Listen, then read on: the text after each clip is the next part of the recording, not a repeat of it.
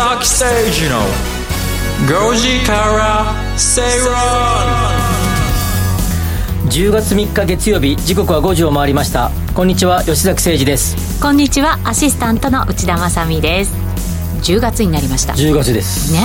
早いですね。早いですよ。ほらこの大体時期になると今年も残すところはあと数か月的なね話題になってくるわけですよ。ご時世が始まって半年が経過しました、ああ半年ですか、はい、半年です。どうですか半年やってみて。えー、どうですかね。まだまだ あの一生懸命やるのはもちろんですがやっぱりですね夕方の3時ぐらいからこうなんとなくこうそわそわし始めて。しますかまあ、そわそわっていうか、まあ、なんかもうすぐ始まるなみたいな感じはあります、ね、そろそろ移動しなきゃなみたいなそうそう。そういう感じですよね。会社でこもって原稿書いてる時は、あの眼鏡をかけてたりするんで、あ、今度こと入れ直さなきゃとか、あなるほど。そんなこと思ったりしますけど。見た目もね見た目もね。はい、はい、今日10月っていうとですね、はい、今日なんかあの電車昼ちょっとだけ乗ったんですけどそしてこのラジオ局に今来る時私で来ましたけど、はい、外を見てるとですねリクルートスーツを着た、うん、えー、若者若い男女がいろいろいましたがあそうですか。今日内定式なんですね。そうなんですよ。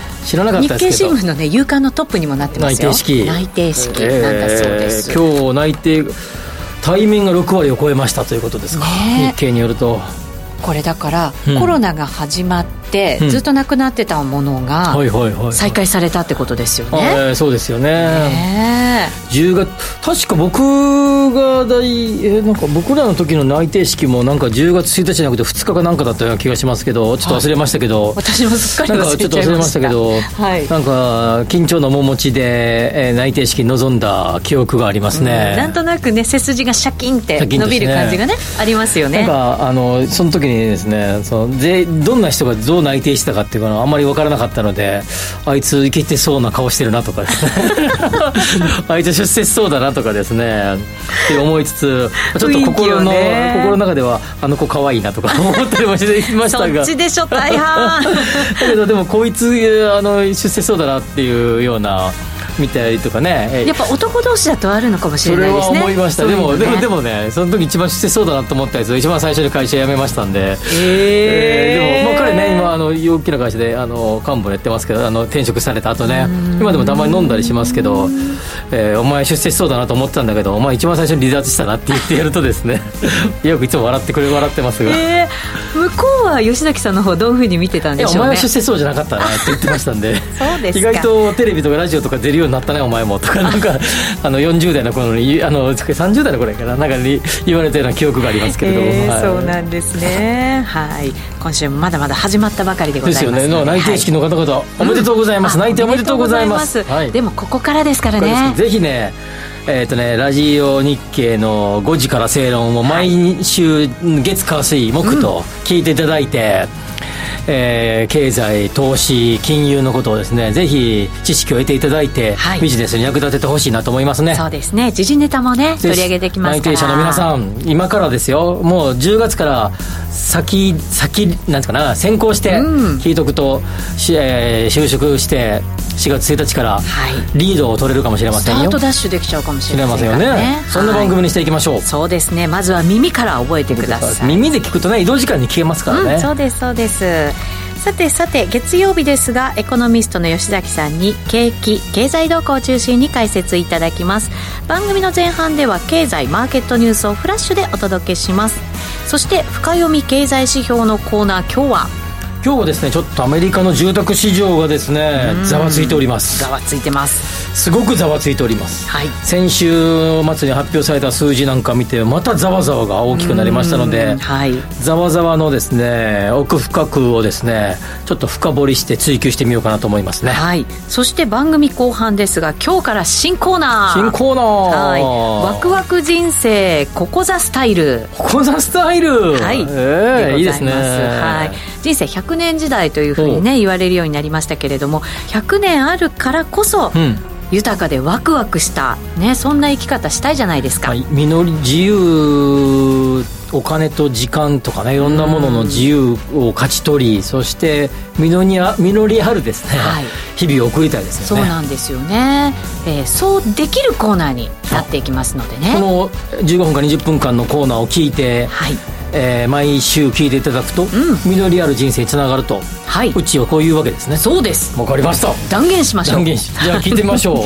ぜひぜひ。今日ゲストの方はね。そうなんです、はいお越しいただいてます、はい、月曜日では初のゲストじゃないですかあの憧れちゃんが一瞬憧れちゃんゲストでしたけどうちわでしたからね。そうですね。はい。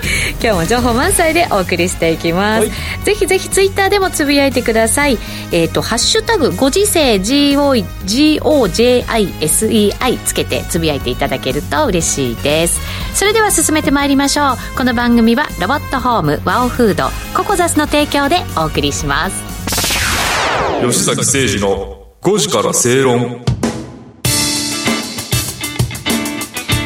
ラジオ日経吉崎誠二の5時から正論をお送りしています。ここでは経済マーケットニュースをフラッシュでお届けしていきましょう。さっき冒頭で言ってた6か月やってみてどうですかっていうのを、ふとそうそう思い出した。今思い出した、はい、3, あの3時からどうのこうのってそうなんだけど、ええ、やっぱ僕ラジオやるの好きだなと思いあの改めてかみしめるように思いましたね。そうですか、はい、やってみて。やってみてまあやってましたけどそれよりか前から、うんうん、あのそりゃそうです、ね、違う番組でもやってましたけど、え、こうやってですね月火水ってやると、まあ、結構重いんじゃないのみたいなこと言われることも周りからあるんですけど。大変だと思いますよだけどやっぱラジオ好きでやっぱ自分でも普段からやっぱラジオ聞いてたんで、まあ、聞いてたというか今も聞きますのでやっぱラジオって面白いなというのはししみじみ感じますね。なんか、ええ、こうテレビとかだとちょっといろいろ見た目とかも気にしちゃうじゃないですか、でもラジオでも気にしてますよ僕は。そうですそういう話ありましたけどね。でもなんとなく資料いっぱいあって、うん、それ探りながらでも一生懸命なんか言葉で伝えようっていう、うん、なんかそういう気持ちになってきますよね。そうですよね、ええ一つこと一言のなんかこう何をどう伝えようかっていう言葉に対してのなんかね、はい、意識が敏感になりましたね。そうなんです。あと言葉選びとかも楽しかったりとかね、ねはい、うん。そんなふとそそれ言うの忘れてましたね。よかったよかった、はい、思い出してもらって。じゃあマーケットニュースいきましょうか、フラッシュ ニュースね。フラッシュニュース。はそうです。間違えちゃいました。はい、えー、まずは1本目です。東京都心で既存のマンションの賃貸や売買の需要が鈍ってきました。東京官邸がまとめた8月の分譲マンション賃料は東京23区が1平米メートルあたり3813円と前月に比べると10円下落したということです。この下落はですね4か月連続のことです、まあ、これタイトル的にはちょっとど需要が鈍化してきているということで、うん、まあえっ、ー、とまあ鈍ってきたっていうほどでもないけどね。まあ、ちょっと、ね、鈍化してきた、うん、鈍化そうですね。ちょっと、うん横ばいな感じになってきたかなと、まあ、ここ最近ずっと上がっていたので、はい。まあ、右肩上がりで、えー、分譲マンション価格上がってきたので、まあ、ちょっと横ばい感が出てきたかなというところですね。で分譲マンションの、えー、を、えー賃えー、賃貸貸しをする、はいえー、物件はかなりここ10年で増えましたけれども。うちもそうですね。あ我が家もそう、はい、あ内田さんちも？そうです、そうです。はい。だそれがですねえっ、ー、とまあ持ち主の方が、うん、まあいくらで貸すかなんだけどこの背景の一つはやっぱりあの高い家賃に対してまあ結構上がってきたので、はい、その上がりに対してまあさすがにこれ以上厳しいかなみたいなところでえーまあ、そういうのが背景にあるのかなというようなところなんだけれども、ええ、一方で、やっぱりこうここ最近あの、例えば引っ越しをするときにね、えー、次どういう、まあ、2年、あまあ、大体ファミリーでいくと4年ぐらいで引っ越しする方が多いかな。で、単身の方で2年から2年ちょいで転勤する方が多いみたいですが、はい、まあ、引っ越しする際に、ここ最近って、えーと、電気代とかさ、うん、あの水道代とかさ、はい、いろんな物価が上がってきてるじゃないですか。そうですね、まあ、そういう意味で、えー、特に東京の、えー、都心とか、まあ、東京の中心部に住んでる方々は家計費に占める家賃の割合は高いですから、うん、それ以外の、えー、電気ガス水道みたいなやつが上がってくるとですねどうしてもですね、えー、次にもう一個高いところに行くっていうのがこうブレーキがかかると。なるほどいうことが、あのあるんじゃないかなと思いますねそうすると物の値段が高いうちはなかなか高いところに移れないよという人たちが出てくるということは、はい、この賃料って結構じゃあもうあんまり上に行きにくくなってきたかなっていうのが現状なんですかね。そうですよね。あのももともとですね、家賃、つまり住宅賃料ですね、家賃ね。住宅賃料は、えー、動きに遅効性、あるいは粘着性がある。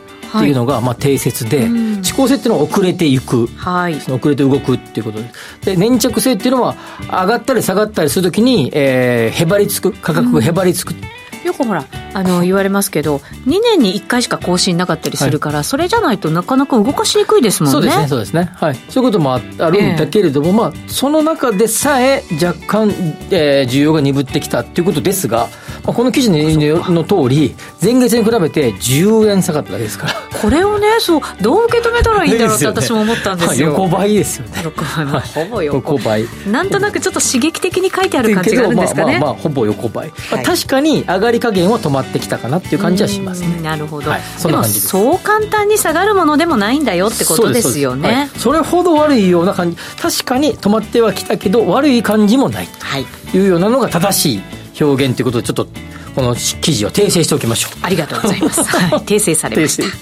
い、じゃあ次のニュースいきましょう。オンライン上で募集される数時間単位の仕事に従事するスポットワーカーが急増しているということです、うん、主要仲介サービス4社の登録会員数の合計は延べ約760万人となり新型コロナウイルスの感染拡大前と比べて2倍を超えたということです、うんこの手のですね、あの、スポットワーカーですね、まあその一部一部の時間を、はい、この時間あの、僕こういうことしますよとか、うん、ちょちょちょこっとこう書きますよ何かとかしますよとか、ね、ちょっと空き時間で働いちゃおうかなっていう。はい。ね、あの、あれね、あの、我々比較的近いやつでいくとさ、あの、えー、なんか、音声の、なんかあの、テテープ起こし、はい、テープ起こしって言えばなんていうか言います文字起こしとか。文字起こし、はい、テープ起こし。昔テープ起こしって言ってたよ 今文字起こしかな。ああいうやつとかね、はい。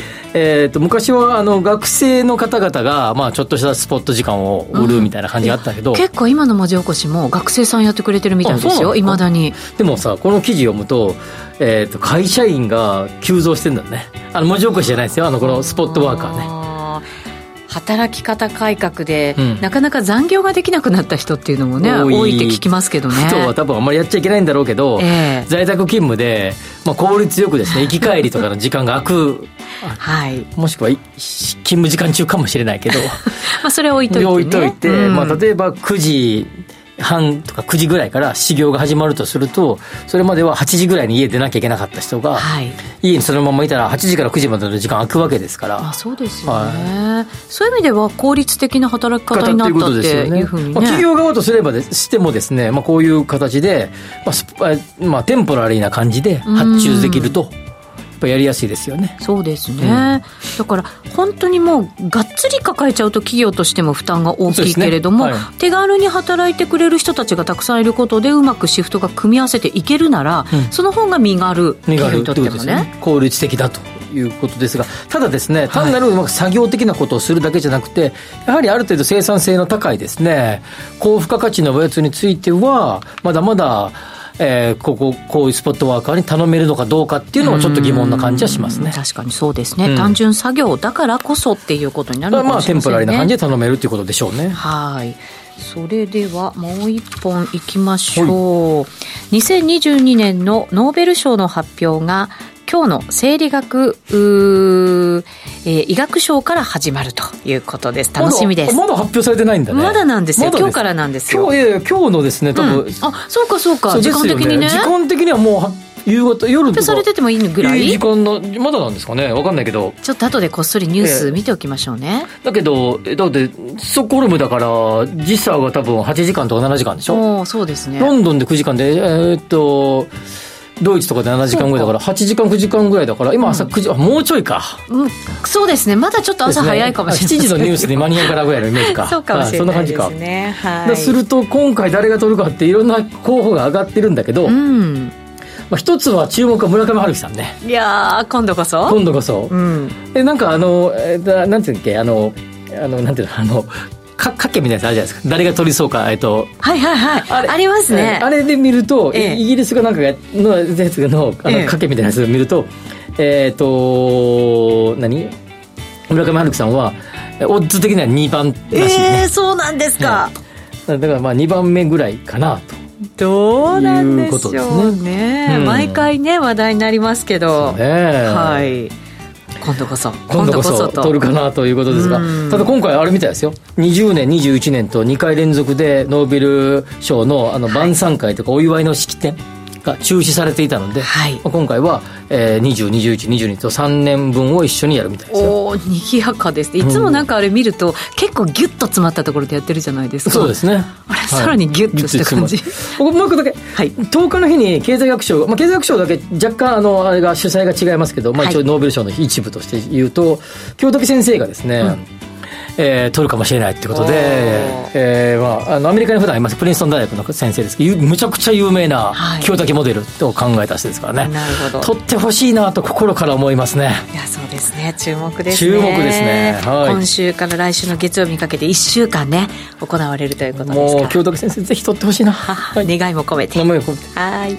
お知らせの後は時流潮流政治流のあじゃないですね。深読み経済指標のコーナーです吉坂誠二の5時から正論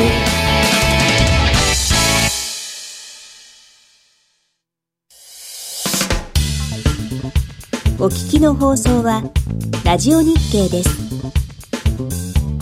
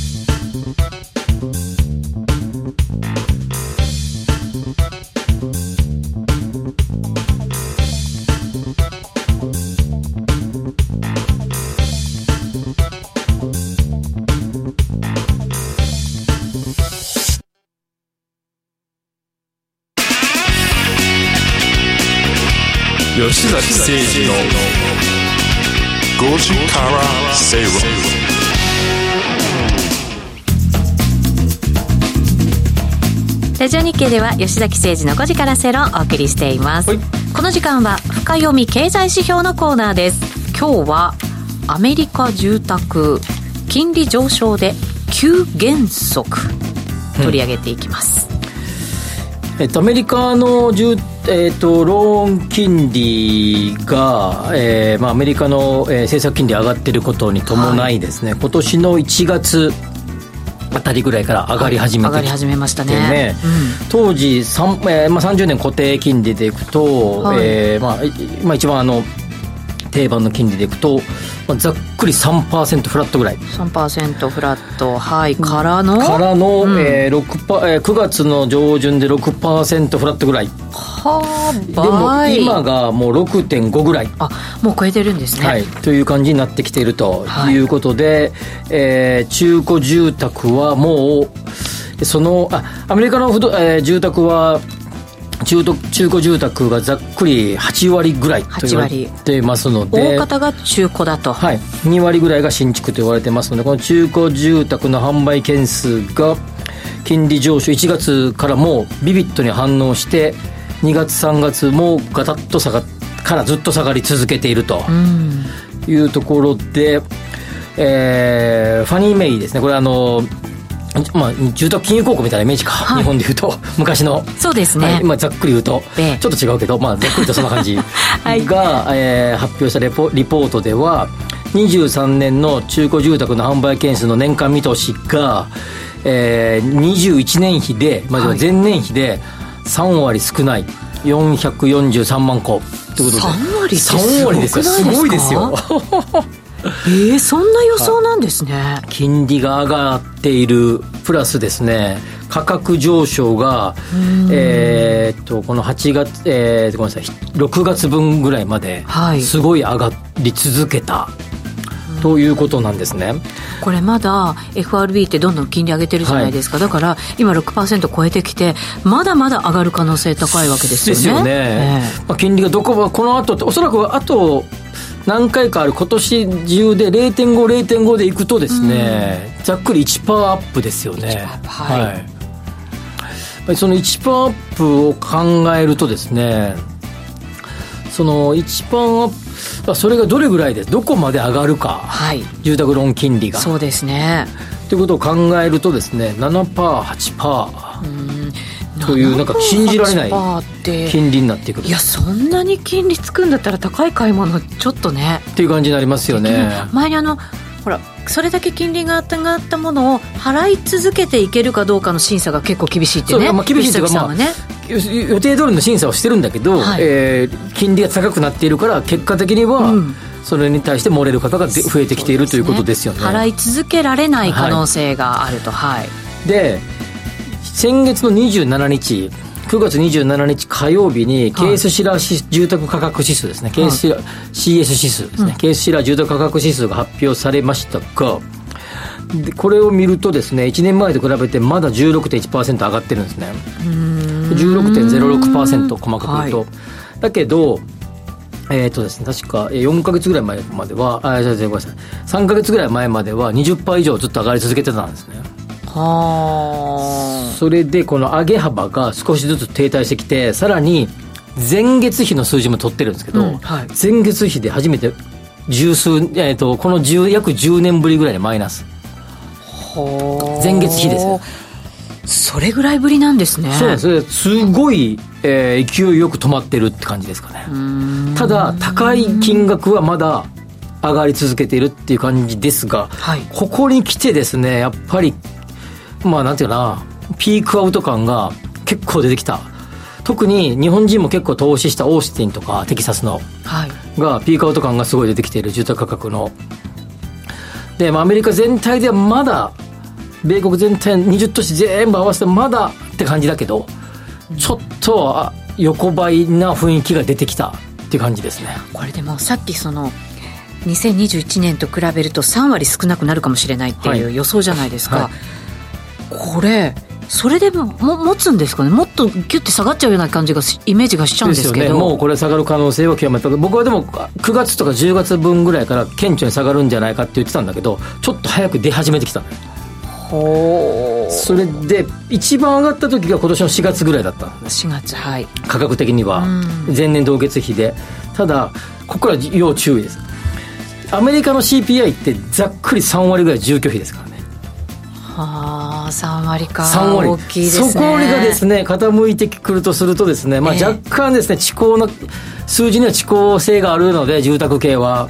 なんだけどもしかするとコア CPI ですね。あの生鮮とか除いたコア CPI はピークアウトの日がちらちらと見え始めてきたかもしれないそうでです。すよね。3割占めてるんだとしたら住宅急減速するなら CPI のそのコアなところも急減速したっておかしくないですよね。ことですね。ただまあ遅効性がありますから、まあ、ざっくり1年ぐらい。つまりですね来このペースでいくとですね、まあ、ほ他の要因ちょっと一旦一旦忘れようと、はい。住宅要因だけ見ようという感じでするとですねちょうど来年の夏ぐらい夏というか日本でいう梅雨ぐらい。なるほど。ねには CPI のピークアウトは確実に来るでおそらくそれよりか前に金利がいこれこの11月の、えー FOMC でまた0.5あと0.5.05で上がるともう一段早まるかもしれない。なるほど。ということは、ね、年度始まりぐらい。はい。から梅雨時の続あたりぐらい日本でいうと。そのあたりぐらいにもしかするとっていう感じで、まあ、住宅は結構先行で指数で結構見ますからね、そうですね、はい、それがいいよいよ出始めたぞって感じですね。それが出てその後景気減速っていうのが大体もう実感されてってことですよね。ただ一方日本は今も今いい感じなんですよね、そのお金が日本に流れてくるのかどうかっていうところはまだ誰にも分かりませんが、はい。日本の不動産とか住宅市場に来てくれたらなというふうに思うばかりですね。期待できますかね？どうですかね？まあちょっとまあもう一段ぐらいは上がる上がるかもねって感じはしますけどね。なるほど。期待しましょうよ。はい、はい。したいところですね。ですね。ははい。わ、かりました。さあそれではお知らせを挟んで今日から始まる新コーナーワクワク人生ココザスタイルのコーナーお送りします。ワオフードのプレミアムなコールドプレスジュース。オーストラリア産のオレンジを現地で加工低温輸送でみずみずしさはそのまま。絞りたてのようなすっきりとした味わいです。飲み終わったらそのままゴミ箱へ。ラベルもリサイクルできるので剥がす手間はかかりません。冷蔵庫にあると嬉しいこの一本。地球と体が喜ぶ。未来を作る。バオフード。お聞きの放送はラジオ日経です。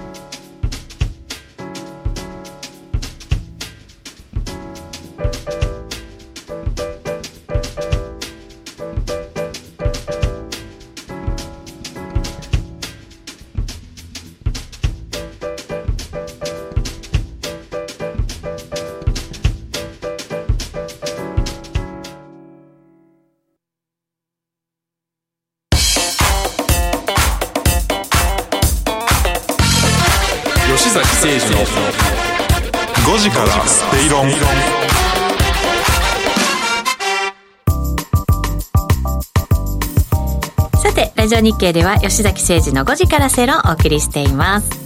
この時間は今日から始まる新コーナー。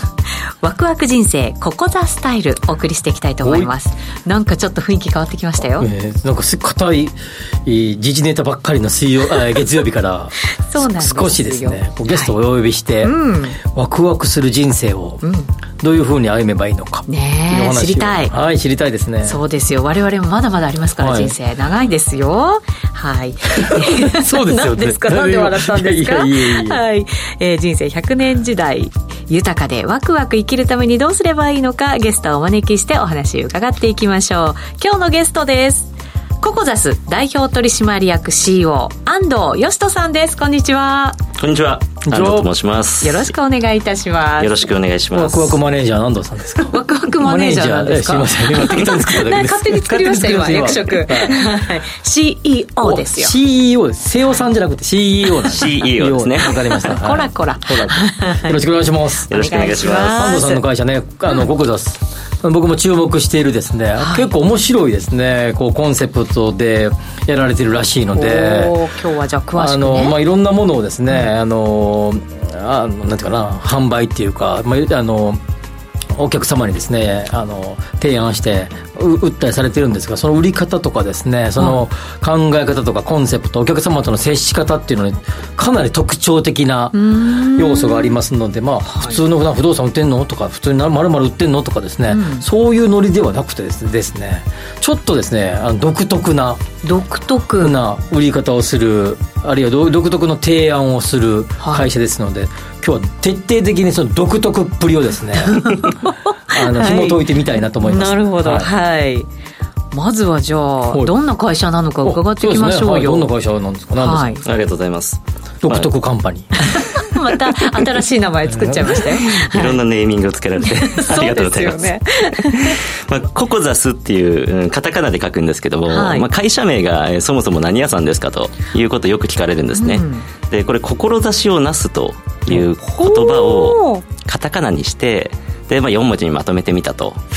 ココザス。意外に日本的な名前だったんであもうすね完全に和なんですよ。はい。罠にはまりました今日は。はい。そうなんですよ。和風なんですけども、でまあ志をなすというのがその、まあ、自分たちがやりたいことを実現するみたいな、えー自己的な話ではなくてまあより多くの方のその人生の、えー志を成し遂げたいことを、まあ、応援できたらなとそそんなコンセプトで、えー創業した会社でして。でまあ、ここまで話しても結局何やってるのっていうのは全然まだ話せてなくて 伝わらないんですけどあの、まあ、何をやってるかというとですね、えーまあ、ミッションとしてワクワク生きるという言葉を掲げていて、はい。えーまさに今日のこのえー番組の冒頭にも話してもらいましたけども、まあ、ワクワクマネージャーをやってます。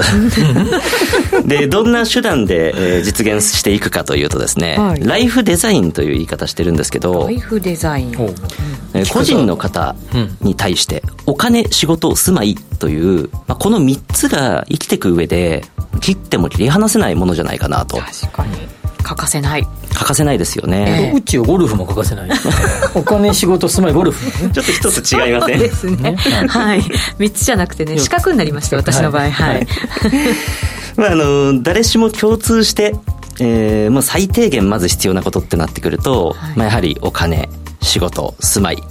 で、ここがないと、その人生豊かに生きていけないなっていうのを、自分の実体験として、うん。私、えー、まあ、今から10年ぐらい前にですね、はい。あの、なかなかまあ恥ずかしい話なんで話したくもないんですけども なんか住む場所もですねろくになかったりとか、えーお金に本当に困窮していたりとか、はい。で仕事もですねまあ、あの結構若くから働いてたんですけどもあのあまり会社に馴染むことができずですね、いい仕事が見つからず、あまり仕事も、えー決まったところにつけないと、まあ、そんな時代がありまして、遠藤さんでもすごい若く見えますけどそんな苦労されてるんですね。ああのー私実はですね、まあ、高校、あのー通信制の高校通いながら、はもう16からずっと社会に出て働いてまして、なるほどいろんな経験をね。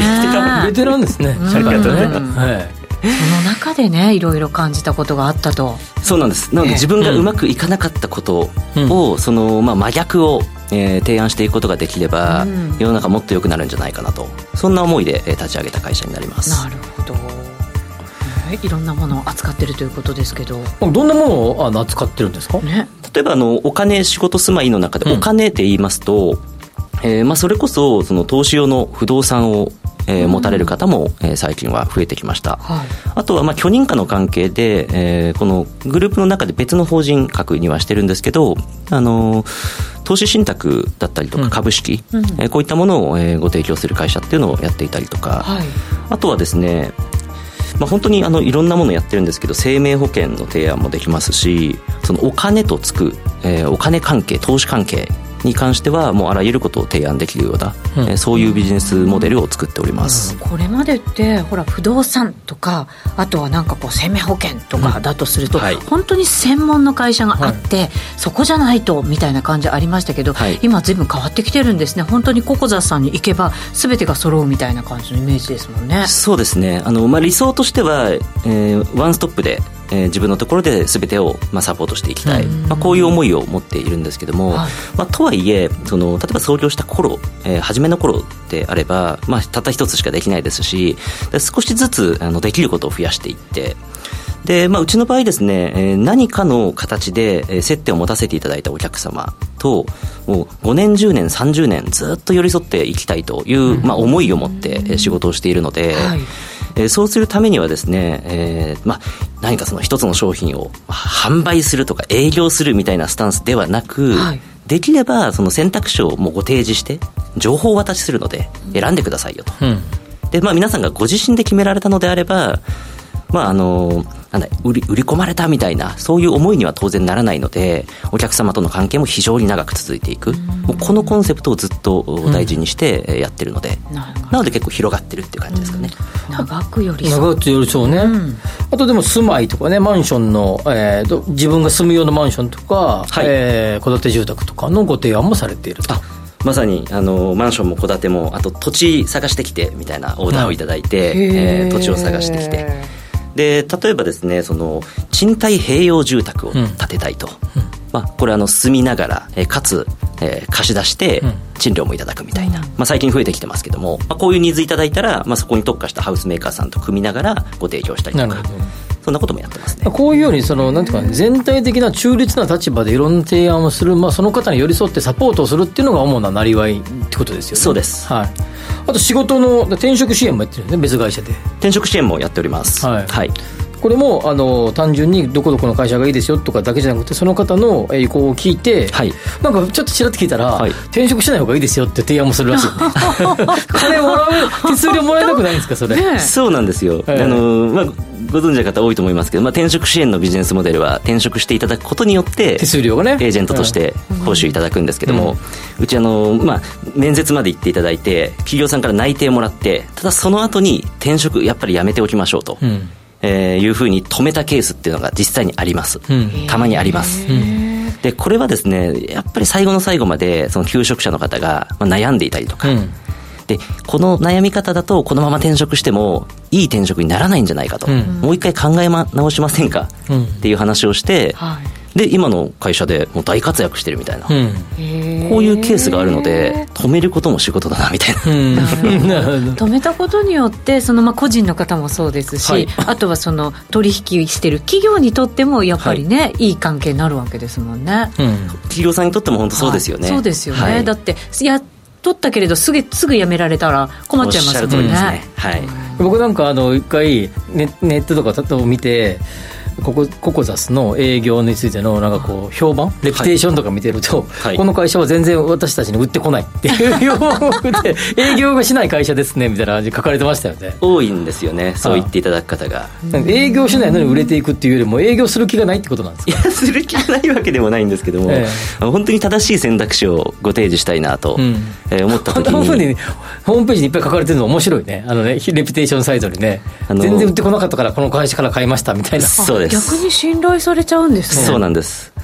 うちのココザスで調べていただいてホームページにお客様の声というコーナーがあるんですけども、まあ本当にあの皆様ですね、えーどこで決めていただきましたかみたいな質問に対しては吉崎さんがおっしゃっていただいたようにあの提案をしないところとか、ガツガツしてないところとか結構面白い。すごい面白い。僕、この間さっき、あの、この間講演しましたみたいな、講演サイト見てくださいよって見たら、あの、弊社は一切営業しませんっていうのが2ページ目ぐらい出てくる。そうなん宣言しちゃってるんですね。先に宣言してますね、えー、面白い。でも確かにガツガツされると逃げたくなりません、うんそうね。ね。そうなんですよ。え聞いてもいいですか、はい。儲かってます？うちそんなにそのなんだ利益至上主義みたいな会社ではなくてですね、はい。まあ、あの上場企業というわけでもないですしなのでその自分たちの作りたいその世界みたいなところを追いかけてます。ただその、まあ、利益がなければ、ん。うん従業員にお風呂払うこともできないですしね。お客様サポートにもお金が使えない。ので、もちろんその適度に、えーちゃんと会社として収益上げながら、はい。長くあの続いていくような、そういう経営の仕方をしてますね。なるほど。それがあれだよね、さっき言ってた、あの、熱狂的ファン作りカンパニーっていうのはそういう意味ですね。そうですね。あのファンの方を増やすっていうところを非常に、えーまあ、大事にしておりますので、はいあの例えばですね、えー転職支援でお手伝いさせていただいた方が、えー少し経ってから住宅購入をと、うんうんうんでさらにですね、えー例えば投資、でお子さんが生まれて生命保険の見直しのように、えー一人のお客様、まあ、あの1世帯みたいな見方をうちはしてるんですけども、1世帯あたり5契約6契約いただくみたいなことが多々あるんですよ。で実際これ社内のデータを調べていても、えー平均2ぐらいは、えーご契約をいただけているので、あのまあそういう意味で言うと必ずリピートしていただいていると言っても、まあ、過言ではない、ここの数値を結構大事にしてますね。なるほど。平均、まあ、ざっくりにっていうことは、はい。一度何かで、例えば区分マンション買いましたって人が、うん。はい。あの、あの、ココザスのグループのところで、じゃあ転職支援もお願いしたとか、はい。そうです。あるいはマンション買った人が、えー太陽光発電のやつもその後に買ったとか、はい。そういうことなんですね。実際あります。なるほど。面白いでしょ？なんか。そうですね、はい。だからいろんなビジネス抱えてるからこそまたそれもできるし信頼でつながれてるからそれもまたできるしっていうそうねそうですね。あの私、まあ、LINE とか、まあ、メールマガジンとか書いてるんですけども、まあ、1回お送りすると毎回 10, 10名ぐらいの方々から、まあ、ご連絡いただくんですね、まあ、おそれが応援メッセージのようなメッセージだったりとか、あとはもう純粋に太陽光って今どうなんですかと、これテクニカルな話もあるんですけども。でも毎日のようにもう夜までメール返したりとか LINE やったりとか。で大体その企業になってくるともうマーケティング部門にうん社長名義の名前の取り組みも渡しちゃう、こういうケース多いと思うんですけど私はもう一番大事なポイントだと思ってるので全部自分でやってますね、でもね、一方で、こういう感じ、例えば社名もそうですし、やってるこう分野も幅広くやってると、一体何屋さんなの？みたいなことを言われること多いと思うんですけど、確かに今みたいな熱狂的ファン作りみたいな感じで、はいで要は一人の方にのこのライフデザイン全体をやりますみたいなところを売りにしてるっていうことなんですか？やっぱり結構言われるんじゃないですか？何屋さんですか？みたいなことをあの言われますし、うん。あとは、えー後から事業が新しく始まったりもするので、うんうんえ転職支援やってたの 安藤さん。うんうん。みたいに言われることはやっぱりありますね、うんはい、でもそれぐらいお客様と結構密につながってるってことは、はい。お客様の悩みをなんかこう解決していくみたいな感じじゃないですか。そうですね。お客様の声から新たなビジネスが生まれるってこともありそうですよね。あ実はですねほほとんどがそうでして、やっぱりそうだね、はい、そうなんですよなので今はお金仕事住まいでやっているんですけども、まあ、ちょっと特殊な例ですけども、えーとうちのお客様同士がご結婚されるケースっていうのが結構多いんですね。ちょっと面白い話なんですけど。面白いですでそうすると当然、まあ、仲人なので、はい。えーもう結婚式がもうしょっちゅう入っているそんな年があったりしました。でこれもですね要はその相談所ビジネスやってよみたいな やればいいじゃないとか言われることがあるんですけども、はい。ちょっとですねあのさっき吉崎さんがおっしゃったゴルフみたいな ちょっと飛び地なので、うん。今はやらないですけども、はい。まあ、ニーズがあればあの日々そういった話を検討はしていってますね、うんなるほど。なるほど。進化中ですよ。すね。うん。僕のあれを知ってる、まあ、これ高校の時の先輩なんですけど、はい。あの保険の総合代理店みたいなことをやっててだけど保険の代理保険の方々って結構大きな契約取りたがるじゃないですか。そうですね。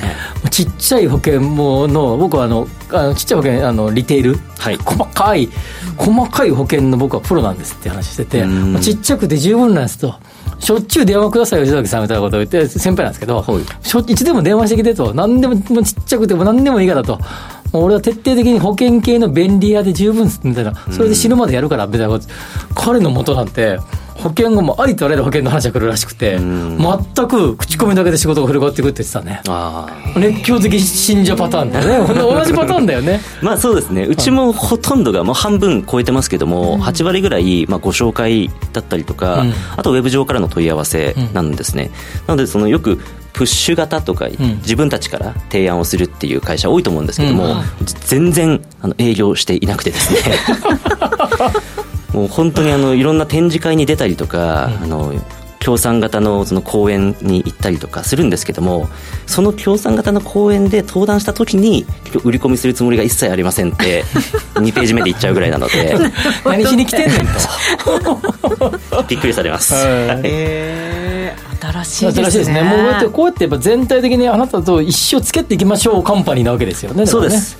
なのでその、まあ、薄く長くではないですけどもそのなんかガツガツ営業をしてえー収益を上げるとかではなく、まあ、時にはですね本当に、まあ、ここに関しては他社さんでやった方がいいんじゃないんですか？みたいに、あのし本当に信頼している他社さんを紹介してでそうすることによって何かお返ししたいって言っていただいたりもするので、もう長く続けていく関係を作るファン作りを続けるこれをやっていきます。目標的にはどっかで上場したいなとか考えてるんですか？あのいずれは、えーそういった、まあ、パブリックな会社になりたいなっていうのは思ってますので、おはい、熱狂的ファン作りカンパニーとして。として。いいですね。いいですね。新しいカテゴリーですね。確かにどのカテゴリーに入るんかね。どうなんでしょそううね。ねこれ難しいね。あの証券コードとか振り方とかね。でもね、投資家さんもファンになってくれるっていうのが、ね、あですよね。なんかね、うん。そんなことも考えてるんだと思うんだけど、はい。ファンだけが投資してくれみたいな。ね株主総会とかやりたいですよね。ファンファン総フ会ですよ。ァンファンファンの集いです。はい。お土産たくさん用意して、ぜひぜひそうなっていただけ期るまで。待したいですよね。ね。面白いですね。そうですね。我々も応援しましょう。応援しましょう。はい、ありがとうございます。はい。えーさてそろそろコーナーもお時間となってしまいました。また来ていただきますのでね。はいぜひはい。えー今日のゲストココザス代表取締役 CEO 安藤義人さんでした。ありがとうございました。ありがとうございました。ありがとうございました。お聞きの放送はラジオ日経です。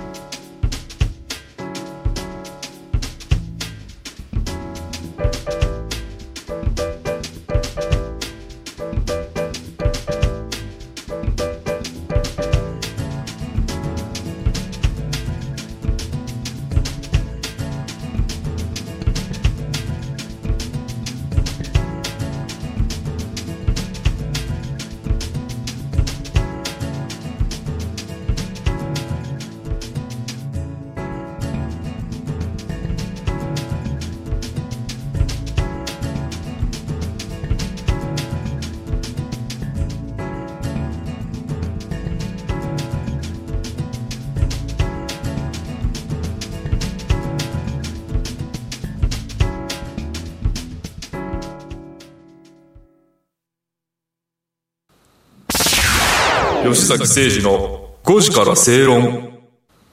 それでは今日の正論です。はい。9月の最終週は、不法が続きましたよね。あ確かにそうですね。9月30日に円楽師匠がお亡くなりになられて、うん10月1日はアントニオ猪木さんが亡くなられてということで、円楽師匠ね、えっと8月の半ばぐらいまで講座に上がられて、はい。自らね、えーお話をされていたということですが、当時、青学の学生、青が青青山学院の学生だった1970年から2022年まで、約52年間、うん。第一線で活躍されて、まさに生涯現役で、うん、本当そうですね。はい、病気が治ったらもう一回上がりたいっていう話をされてたようですが、はい。アントニオ猪木さんは1960年から1998年に引退されるまで38年間、現役で活躍されていたということですが、長く一つの道を極めた方々が、そうですねお二人はい。うんまあ、著名な方といもそうなんだけど、長く一つの道を極めた方がお亡くなりになられた、〇〇といえば、例えば落語といえば円楽師匠とか、はい。プロレスといえば猪木さん、みたいな、そういう感じで、〇〇といえば、みたいな方が亡くなられたなあというのが、えーこの二人であったなと思いますね。はい。一つの道を極めるっていうのはですね、まあ、悪く言い方をすれば、〇〇バカみたいな、ネガティブな言い方をすることもありますが、はい。一方でそれはとても褒め言葉だったりする。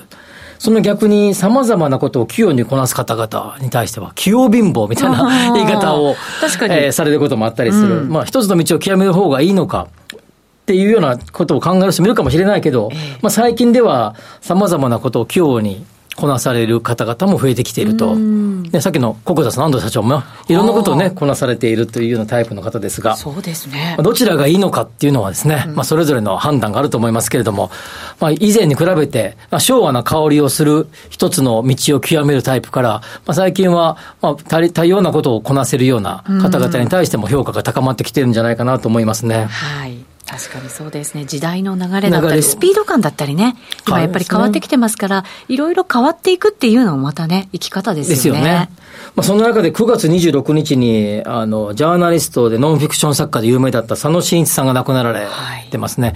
僕結構好きで、まあ、最後の方ね、ちょっと晩節は、あの、裁判されたり、結構いろいろ訴えられたり、いろいろされてましたけども、まあ、それまでのですね、80年代、90年代、2000年代の前半ぐらいまではかなりですね、意欲的な作品を書かれていてですね、あの、大英の中内さんのことを書いたカリスマっていう本とかですね、はい。あ東電 OL 殺人事件の本とかですね、え宮本恒一さんの本とか、まあ、いろんな方々の現場で足で稼いだネタを本にされていて、結構好きでしたけどね。まあ、そんな方々、うん9月、佐野真一さん9月26日に亡くなられたということで、まあ、あんまり大きく取り上げられなかったですけどね、はい。ここで取り上げておきたいなと思います。まあ、こうした偉人たちの死に対してですね、まあ、心から哀悼の意を表したいなというように思います。ね。そして自分はどう生きていくかっていうなんかね、考えさせられますよね。なんかすごいね、考えさせられますね。本当にこう、本当にね、一時代をなされた方々がパタパタパタっとね、この一週間で亡くなられてね、はい。うーんっていう感じはしますけども、我々もやっぱりこう、前を向いてはい、社会に残せるような何かを作り上げていきたいなと思いますね。そうですね。またどういうふうに生きていくかっていうのも自分次第でもありますけどね。そうですねどっちを選ぶのかっていうね。いや、でも続きましたね、ちょっとね。いや、本当そうです。うん季節の変わり目ってなんとなく結構夏の終わりって、うんね、あるんですけど、ね。そうなんですよ、はい。残念なこと。結構あるんですけど今年はなんかさらにね、うん。あったなってあいうの感じです、春にはね、石原慎太郎さんも亡くなったりね。はいそうでしたね。はい。皆さんはどんな風に受け止められたのでしょうか。えーさてこの番組はロボットホームワオフードココザスの提供でお送りしました。ここまでのお相手は吉崎誠二と、内田まさみでお送りしました明日も夕方5時にラジオ日経でお会いしましょう。